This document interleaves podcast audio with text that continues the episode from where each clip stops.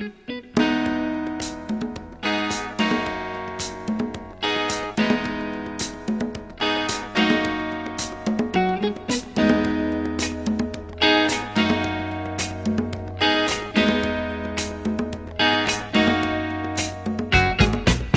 英美电视电影，聊中西文化差异。大家好，这里是梅里讲三分，我是石溪。Hello，大家好，我是 Elmer。大家好，我是 Roro 老师 Robin。我是不能当老师的周女老妹儿。哎呀，一肚子委屈。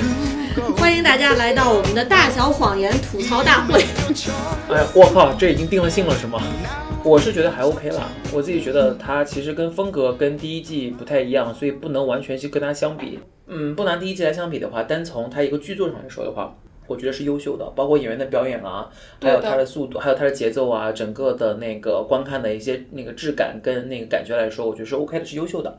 嗯，咱们可以先简单给大家呃没有看过这部剧的观众朋友介绍一下这个剧的基本情况哈。它的制作人是 David E. Kelly，呃，然后它的第一季呢，其实已经是拿奖拿到手软了，因为它第一季出来的时候其实是作为一个限定剧出来的，当时其实没有人以为它还有第二季。如果老师再来讲一下限定剧这个，现在我们就就是定义限定剧，其实就是它一季是一个完整的故事，然后它可以不就是不去像其他的这种美剧是需要这种长季的来给进行一个对对，它是二零一七年，当时其实是横扫了很多电视剧奖项里面的这个表演类的奖项哈。嗯，第一季里面至少这五位女主都是表演的非常精彩，包括这个妮可基德曼，大家非常熟悉的，还有什么舍令乌德利。嗯，还有瑞希威瑟斯彭。其实当年是红极一时的好莱坞女星都有在这个剧里面出演。呃，那么这个剧当时二零一七年的时候呢，一上来豆瓣儿就是给到了九点零分儿，IMDB 和烂番茄的评分也都是基本上达到了将近九九点九九点九点零分儿。也是非常好的，取得非常好的成绩。那呃，隔了一年的时间，也就是今年，其实第二季呃也是刚刚在 HBO 播出啊。第二季到现在为止呢，评分也都是非常高的。嗯、呃，当然一会儿我们可能也会聊到，就是说，哎，有没有我们我们的感觉，它有没有拿达到的它的这个网网上的评分这么高，值不值得拿这么高的分数哈？我觉得可能至少我自己个人来说，我的我觉得是一个问号。我觉得它很不错，但是这是是不是？在每个网站上都能拿到九点零，我是有一点惊讶的。嗯我是觉得我自己的评判标标准，我觉得九点零有点虚高。我觉得八七点五到八没有什么问题，九点零我觉得我你们是没看过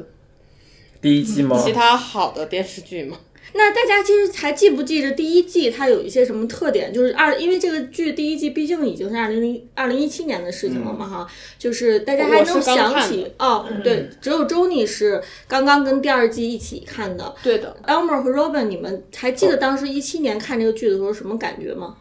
其实我觉得，因为是 HBO 的秀嘛，所以它的尺度肯定是可想而知的。我觉得一七年可以理解，就我觉得一七年到现在涌现了很多对类似非常优秀的剧。对对对，然后特别是 HBO，它那个时候其实还是在那个 Game of Thrones 比比比较 peak 的一个状态。嗯然后当年看的时候，就是觉得其实我被逼我被我吸引的其实是 Reese Witherspoon，因为他是个电影咖嘛，我一直是他的粉丝，所以我觉得你他开始来演电视剧了，并且有妮可基德曼啊，还有其他一些大咖的一些那个加持，我想说这几个人飙戏肯定是不会差的，所以我是单纯的是很好奇他们的那个表演去看了这部戏，然后才知道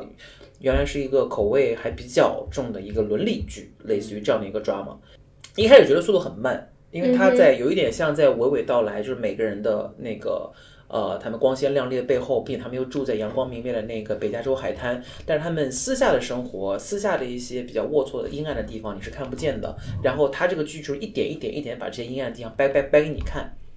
然后那个推动整个剧情，然后发展到最后。其实我觉得前面看的时候稍微有点慢，对于我来说，后面，但是因为他的人物非常鲜明。非常精彩，所以让我看了下去。到最后，我觉得最精彩的是在后面的三集。我看的时候，呃，就是我们第一季看的时候，包括我们看那个他们的新岛海报等等，其实都是三女主的一部戏。对就是在一开始的时候是讲这三个女人，然后她们之间的故事，然后另外就是在第二季后来涌现的这个邦尼和这个瑞娜塔，她们两个人其实在第一季是更像一个配角，对但是他们是因为这个事件牵扯到一起，而这个事件就是我们第一部所说的那个大小谎言里的大谎言，就是是谁杀了谁，谁被杀了。然后因为什么杀的这些东西开始一点一点开始挖出来，而每个人他们家庭和那个亲亲人朋友之间的这个关系，又是他们的小谎言，这些小谎言拼凑起来，然后导致他们这个事件的，就是一个一个发酵，冲突的爆发，一个发酵，对，就是我们怎么样知道他们啊、到第一季结束的时候，谁完谁呃，我们才知道是因为什么杀了谁杀了谁。然后呃，第一季其实已经是一个很完整的故事了。就是我看到有一个网友留言，我之前看了，我觉得特有意思，就是说你们不是第一季说这个第一季已经完整了，不想看第二季了吗？看第二季的时候不是还是一句真香吗？当然，他第一季有非常高的分数收官的时候，其实大家已经在说，其实如果没有第二季的话，我们也接受，因为本来这个东西它这个呃故事已经有了个结局了，并且它里面的最大的反派已经。挂掉了，嗯。那就是如果再往后写的话，大家很好奇会怎么样，但是没有像比如说像那个《怪奇物语》的粉丝一样，就一定就是那个非常强烈的要求 Netflix 再继续往后怪。奇物语是 Stranger Things，对，那大家其实对于它的结局已经很满意了，那可能 HBO 出于比如说那个嗯利益需求，或者是那个其他的一些原因，然后想把它继续拍下去，其实大家在一开始的时候没有开拍的时候就已经有一些质疑了，就会想说，那你下面要怎么样去？他一开始去谁是最大的？谁会成为最大的那个反派？对官宣的时候，官宣一开始的时候，大家反对声音还挺多，但是后来过了几天之后，他们确定 casting 了之后，确定那个尼可基德曼回归，确定瑞斯瑞西威尔斯彭回归，然后确定那个梅丽尔梅姨的加入，加盟，然后他就说好，真香。大家就是这种可能会有一些这样的反应。对，而且我是觉得它的受众群体可能是女性比较多。我觉得这一些女明星，特别是梅姨的加入，梅姨我觉得还是美国女呃美国女性观众比较吃的一位老演员。我觉得她可能通吃，对她是挺通吃的她是质量的她是质量的代言人，所以她回归以后，其实她收视率是很高的。我觉得梅姨也是给他加入了很多喜剧元素吧。哦特别是梅姨，特别是梅姨和那个 Reese Witherspoon 两个人的对戏，就是梅姨的那种 淡定和毒舌对上那个 Reese Witherspoon 那种矮小和那个接的那种。和那个话痨，这两个人的戏太棒了。对，这个对比也是喜感担当，我觉得。当然我个人比较喜欢第二季，我是第二季和第一季是一起看连，连着看下来，连着看下来对，的。我个人我我我我了解 Jony，可能因为他们两就是这两个呃，虽然是一部剧，但两季的风格太不一样了，而且叙事方式也不太一样。对，嗯因为这个戏跟那个它跟那什么《使女的故事》有一点是一样的，它都是从一个非常非常成功的 bestseller 小说改改编的。它第一季所谓他当时做限定剧集，其实他就停在了这个小说的这个。呃，结尾的地方嘛，所以说也是他当时为什么要做限定剧。但我觉得说，由于这个导演和这个制作人，可能他特别想把这个剧非常忠实的这个反映出小说里的这个所有的这个故事吧。嗯，我觉得他的这个写法，他的 screenplay 这些，他有的时候，呃。并不是一个非常电视剧化的一个写法，所以我觉得观众跟那个第一季会相对要累一点。对，电第一第一剧它其实是以电影的叙事手法来写整个整个的这一部分那个那个那对呃它的你风格，感觉说它还是有被书所限定。第二季它就是完全是就是它写女编剧性撕逼剧和它其实它的亮点已经在第一季里边完全展现出来了。那第二季它的亮点其实因为它的剧情的原因，所以它跟第一集的风格跟那个亮点已经被被等于说是被埋没了，或者已经被第一季用尽了。所以我觉得 Jony 在看的时候，可能这个对比比较强烈。我就看第一季，其实你可能更像是一个创新剧，那你掉了第二剧以后，其实跟很多美国的撕逼剧啊、正力剧啊以及复仇剧很像。我觉得第二季就是他写的时候，他可能是就是更是以电视剧这种美国的，就是说，哎，我什么时候制造一个悬疑，什么时候制造一个笑点，它看起来就是更更轻松一点吧。就是因为蒙特利那个地方我去过嘛，然后也比较了解说当地的那种风土人情吧，然后我就觉得说，哎，我上学的学校里就有很多这种就是表面上看起来特别光鲜亮丽的这种白白人女生，然后事业上也是。呃，有一些追求吧，这这种追求，你觉得他是真的是事业上追求呢，还是什么乱七八糟别的，为了过得比别人看上去更好的追求，就都挺复杂的。所以说，我看这个剧的时候就没有说，呃，中国普通的这个女生，还有美国的那些什么，就是普通的女生看这个剧的这个新鲜感。就是我觉得说这个剧里面几乎就是大部分角色可能在我自己原来生活，就我上大学的时候都看过这些女生年轻的时候，包括她们妈妈，就是后来的这种 样子，所以说这个剧对我来说就是毫无新鲜感的。这但这一点就是所所周迅所说的，就是也是他成功的一个原因，就是这些呃人的表演就是非常能够让这些人代入，特别是女性观众代入，因为如果你嗯，比如说这五五个女生加上梅姨六个女生的话，她可能代表了六种女生。那如果你作为一个美国女生的话，你不是这六种女生之中的之一的话，那你身边肯定有类似这样的人，你肯定有类似。对，我们两个个讲的是恰好相反的。嗯，我觉得就是说，因为我生活中有很多这种看上去很完美，然后其实就是就是用张爱玲的话说，那个袍子上全是跳蚤的这种女生，就这种女生，我就我见的就是特别多了，所以我看这个剧的时候没有什么这种就是爽感。但我觉得说有一就是因为就是我。我们学校的 demographic 比较奇怪吧，就这样的女生比较多。但我觉得说很多就是中国的，就是一般的这种女生的观众，就是尤其是我们现在就是中国，就是还还有美国都是这种人设比较强吧。嗯，就尤其是妮可基德曼在这里面就表现一个特别完美的，表面上特别完美的女性嘛。我觉得很多人看他们这种初中骷髅，还是心里有一些就是好奇和这种。爽的感觉的，对，第一季它其实是以一个那个强剧情、强强剧情来推动的这么一个一个亮点设置。那么第二季它其实是一个以表演来吸引。对人飙戏，然后就是这么多戏精，大大小小的戏精聚在一起飙戏而卖了这么一个噱头，所以我觉得他们气质是不太一样的。第一季里边其实它有很多那个层面上是属于悬疑，嗯那第二季里边就像刚才那个呃周宁说的一样，它已经有一点是就是说是 A 类 S 级卡司演的肥皂剧的那种感觉了。是的，是的，对。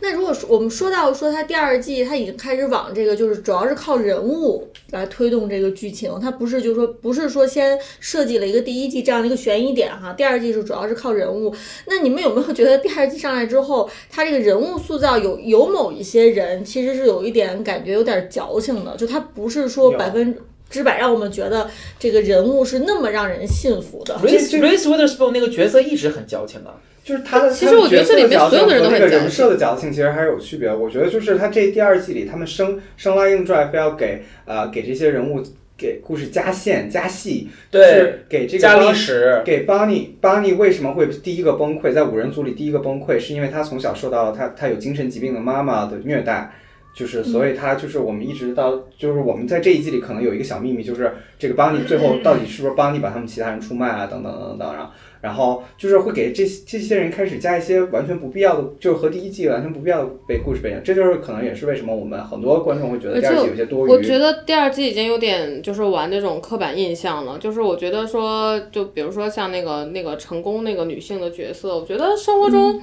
有的对对对，我觉得 Renata 总说什么啊什么，因为我不是全职妈妈，他们就把我当敌人啊，怎么怎么样？我觉得这是一个。就我觉得这个剧后来写到第二季就不是很真诚了，他有的时候就是在玩刻板印象，对，而不是说真的是从每一个角色的角度出发，去就是真的去写一个人他真的会怎么样，就是他的角色都没有 quirk，就比如说 Renata 就代表了硅谷高管全职，就是不是不是全职妈妈，就是有工作的这种。妈妈的这样一个形象，就是大家想象她是什么样的，而不是说真的是有一个女性的形象，就是说很就她的很多角色都没有细节，嗯，都没有挣扎，所以我就觉得说，其实第二季看下来还觉得蛮平面的。第二季其实有很多的情节让我觉得特别突兀，就是我刚刚其实也跟几位讲过，就是包括那个呃，Reese Witherspoon 他的女儿偷听到妈妈讲到这个。这三个孩子，这个 Ziggy 和那两个双和双胞胎之间的这个关系，嗯，然后所以才推动事情发展。然后之后又是又是那个尼可尼可基德曼在自己家那个平板电脑那个 iCloud 里找到了以前儿子透露的视频，才能把这个案子结。然后以及包括用他从他做梦，他做梦的时候，老公对他说的话，不是做梦吧？就回忆，就是就是回忆里面的这个说过话推测出来，就是这些事情让我觉得有一些。可能让我觉得有一些不能让人信服吧，它不是，并不是一个很 solid 的很。就我觉得第二季拍完就好了，就不要拍第三季了。我觉得再拍第三季就真是对 我我觉得我比较不能信服，就是可能是从一个普通的中国观众来看一个美剧哈，我觉得有有一些点是让我不知道是文化差异的问题，还是他这个人设本身不够圆满的问题。就是比如说，包括一上来这个。呃，梅姨她饰演的这个婆婆的角色，她其实是住到呃妮可基德曼饰演这个 Celeste 他们家嘛，因为不是这个 Celeste 丈夫刚刚出发生事故，其实就是去世了。她帮着照顾家，呃，其因为因为之前他们其实她跟她丈夫这个关系其实是非常复杂，而且是一个巨大的悲剧发生。嗯然后她能够让她婆婆，这就是住住到他们家，跟跟她婆婆再有一个这么亲密的一个接触，我是觉得有一点奇怪，我不知道这这个事情在现实当中到底有多少几率是能够发生的啊？因为她是知道她丈夫死亡的真相的，对，然后她也知道说她婆婆肯定是对这个事情耿耿于怀的，对然后她在这种情况下，她选择还是让接受她婆婆住到他们家，我觉得这个设定本身就有点有一点奇怪。我觉得如果是处理的不是很好吧，因为我觉得说，其实梅姨这个角色是一个非常喜欢操纵人、非常 manipulative 的一个角色。嗯就我觉得说，如果剧组在在这方面能就是挖掘的更就是好一点，就是她婆婆提一些让她不能拒绝的这种就是。但是我觉得说，就在美国，其实说婆婆和妈妈来帮忙照顾小孩这些事情，并不是像中国人想象那样，就是完全不可能的。嗯就像美国很多老年人得了绝症之后，其实还是会住到女儿家里去，就是接受女儿的照顾，并不是像我们中国想象的美国全是核心家庭，什么不跟 in laws 接触这种什么。对啊，对对啊，不是有一些就是中国人对美国人的一些刻板印象，还是稍微改一改。我爸到现在还跟我说，说美国富豪的儿子在那个码头边上搬搬砖头呢，但其实有吗？对不对？对，首先码头能？人家边上他都在做们不会放砖头的，就是搬麻袋，就类似于这样的东西。人家不是都应该在片场做那个对啊 production assistant？对对，那个 in intern 这这一季，其实我觉得从技术层面上来讲的话，它的剪辑其实是非常凌乱的，可能是因为剧情，可能是导演我自己的要求线乱，他剪辑都没办法了。跟导跟导演的那跟导演是很有关系的，所以他的剪辑就是导演所要呈现出来的东西，他的叙事手法其实跟上一集完全不一样。我觉得这个东西其实也是导致周宁刚才说的，还有很多人就是他的那个观感体验不佳的原因之一。嗯，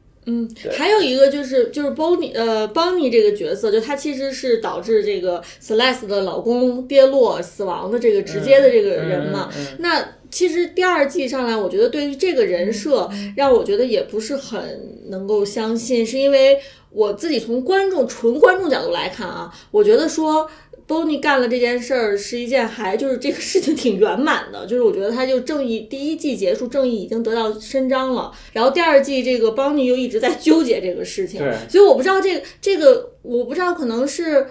可能就是我们都没有杀过人，我们就不太能体会。对，我也是这么想。哎，我也是这么想。我想说，哦可能我没法体会他的那种纠结之心啊。但是你从观众纯娱乐角度来讲，的觉得可能不确有点不。太理解。觉得有点硬加，对因为我觉得我看别人，如果我觉得你干了一件事儿，然后使正义得到伸张了，你应该很满足才对。嗯我不明白为什么之后还会再纠结。所以这就是为什么我觉嗯得邦尼的故事线，就是他为什么要讲邦尼会崩溃，就是要给他安排，就是他从小受他妈虐待这个事情，所以就让我觉得这个故事线有一些多余。这个我觉得不是这样，我觉得中国人和美国人对这个正义的这个理解，可能还是有一些呃差别的。比如说，我们中国人的很多对正义的认识比较实用主义吧。我觉得美国人他们很多正义就是用那个就是法律哲学的术语来说比较 pragmatic，就这件事情做了就是做了，没做就是没做。就是说我说出了真相，然后法律怎么惩罚我，可能由于立法不同，这是法律的事情。但是我如果说了这个事情不是我做的，那这个事情就是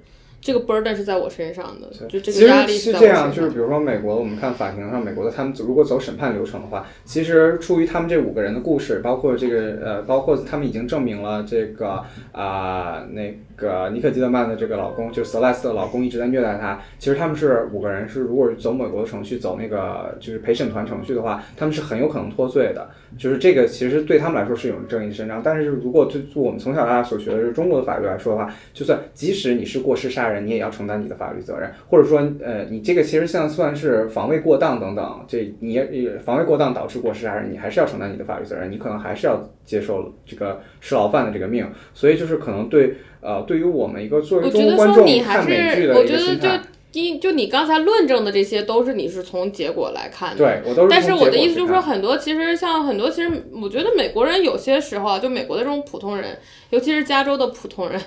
可能会比中国人要单纯一点。单纯很多。对他们就是 就我们中国人会觉得人是傻傻的，他们很多东西还是就是从这种非常原呃原本的角度来看，说这个我有没有说实话，我真的是我是不是我出手杀了这个人，就是事实是事实，对，结果是结果，但是事实是事实，就是。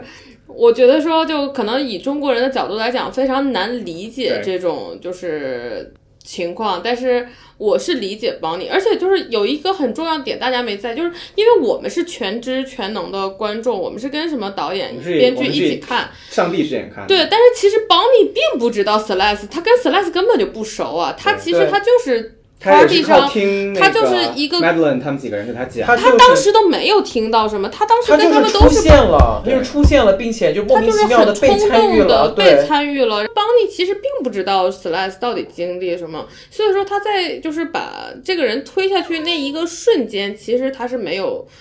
他推下去那一个瞬间他是没有正义感的。那个时候就是他，嗯，他他其实是那种比较激进的正义感，他是因为看到了他当时在踢 Celeste，所以他才他当时也没有想把他杀掉，对他只只是说要帮推开帮他。对对对对，观众知道这个人很糟糕了，但是我觉得邦尼其实什么都不知道，邦尼根就根本不在他们那个小群体里。所以可能回到就是说，他第二季还是变成说他的剧作层面上可能没有很好的解决这一点，就是他剧作层面上本来可以就因为。通过刚才周妮这么一解释，我大概才能觉得说，哦，为什么邦尼要这么纠结？就第二季一直在纠结他是他造成了最后的这个人的死亡，对吧？但是你从我观众来角度来讲，我觉得你干嘛那么纠结呢？不是正 正义已经得到伸张了，你为什么要这么 就是感觉就是无无中生事，就好像本来没有这些后面的这些剧情，然后你非要因为你的纠结，然后导致有这么多后后续的事情的发生。对，我觉得主要是中美正义观不一样，和第一和邦尼确实刚刚不熟。我觉得有一点就是他第一季有的时候他剪的比较凌乱，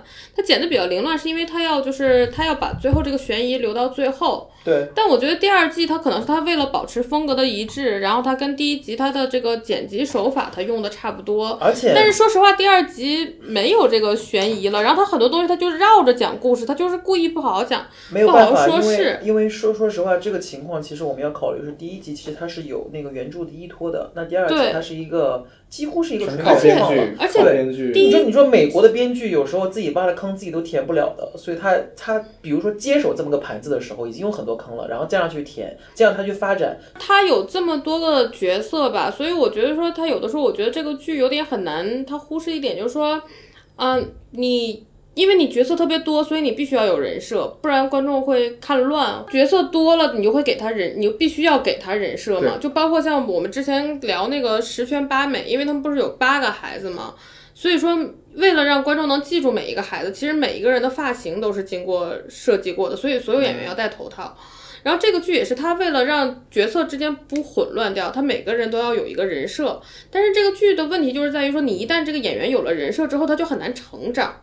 因为你成长的过程中就是从你原来的人设变化的一个过程。然后这个剧有五个女主，第二季五个女主你都给他们人设之后，你就不能让所有人都成长，然后就会变得，就你就觉得说故事就是没有前进。但是我觉得不得不说，就是她梅姨的这个加入，的确就成了撑起她整个第二季